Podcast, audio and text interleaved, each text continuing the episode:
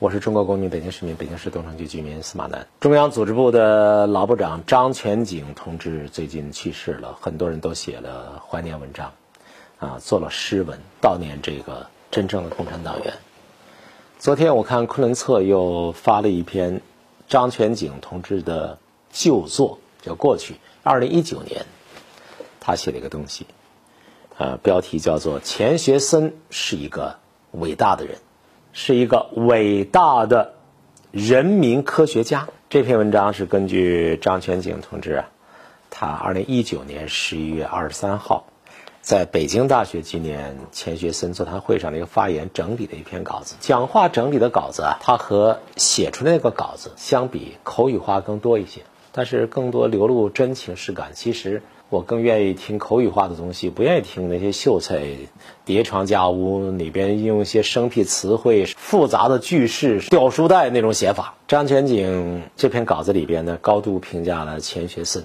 在我看来啊，钱老是著名科学家，张全景是我们党的组织部门的领导干部，这两个人心是相通的，一个是人民的科学家，一个是人民的好干部，定性的主题词。都是人民。乱世枭雄袁世凯曾经说过一句，倒是很有意思的话。他说：“我只看见一个一个的人，我从来没有看见什么人民。”这话是蛮有意思的。他这样的乱世枭雄，自然心中是没有人民的。他看不见人民很正常啊。他逆历史潮流而动，妄自称帝。连他最器重的、一手栽培的滇军的首领蔡锷都要起来反他，最后弄得一个众叛亲离的下场，丑闻吧？看不到人民，被人民抛弃，这很正常。实话说，人民是抽象的，又是具体的。宪法中的人民概念出现多少次啊？频度非常之高。中华人民共和国宪法凸显人民主体，突出人民主权。分解开来，信以劳动者为主体的社会基本成员的集合代称。人民什么意思啊？就是劳动者为主体的社会基本成员，那就叫人民呗。看不见人民的袁世凯挂了，死有余辜，被骂到现在。凌驾于人民之上的大大小小的贪官污吏被抓了。至少，我们可以举出无数的例证来论述：人民是现实的国家主体，并且是共和国永恒的存在。西方民主思想的鼻祖卢梭，他曾经区分过人民、公民、臣民等等的概念。马克思的伟大贡献是给人民增加了阶级性。我们每个共产党员都读过《共产党宣言》，是吧？《共产党宣言》中文版当中，“人民”这个词儿一共出现差不多一百次，九十七次之多。列宁继承了马克思人民概念中的阶级性。列宁认为，人民是个社会历史范畴，随着历史的发展，在不同时期有不同内涵。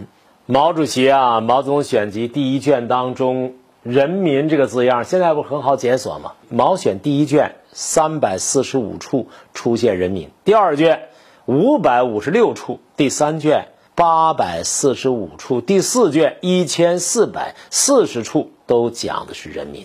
我们的毛主席对建立新中国的问题思考的越多越深，“人民”一词使用的就越频繁，越赋予深刻含义。我说到这些政治哲学概念的时候，有人可能是不愿意。啊，做那么深的思考，不愿意多想，那你就掏出人民币来看看，掏出百元大钞，四大领袖，人民币为什么不叫中国元，叫人民币？那是因为发行人民币的那个机关叫人民银行，人民银行不过是国务院一个组成部门啊。那国务院是中华人民共和国国务院，我们的国家叫中华人民共和国。一九四九年的时候，毛主席《论人民民主专政》这里边。特别强调，毛主席直接问：“人民是什么呀？”你说人民是什么？毛主席自问自答说：“在中国，在现阶段，人民是工人阶级、农民阶级、城市小资产阶级和民族资产阶级。这个非常非常重要啊！工人阶级、农民阶级、城市小资产阶级和民族资产阶级，这就是人民定义，而且是毛主席给出的定义。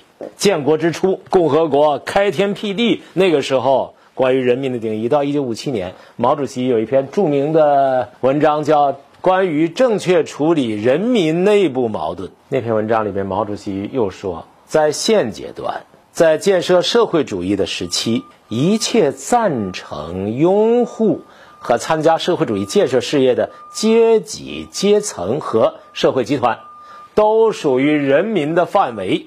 别忘了，毛主席是继承了马克思列宁阶级性的观点的。在讲哪些人属于人民范围的时候，毛主席跟了另外一句话，这句话非常重要。毛主席说：“一切反抗社会主义革命和敌视破坏社会主义建设的社会势力和社会集团，都是人民的敌人。”看看毛主席的这个说法呀，就是那么简洁明晓。人民观的问题啊，啊，说到底。就是屁股坐哪边呗。人民科学家钱学森，党的好干部张全景，之所以受到人民的敬仰和怀念，根本的原因是什么呀？根本的原因就是他们心里装着人民，他们的人民观端端正正，他们以人民之心为心。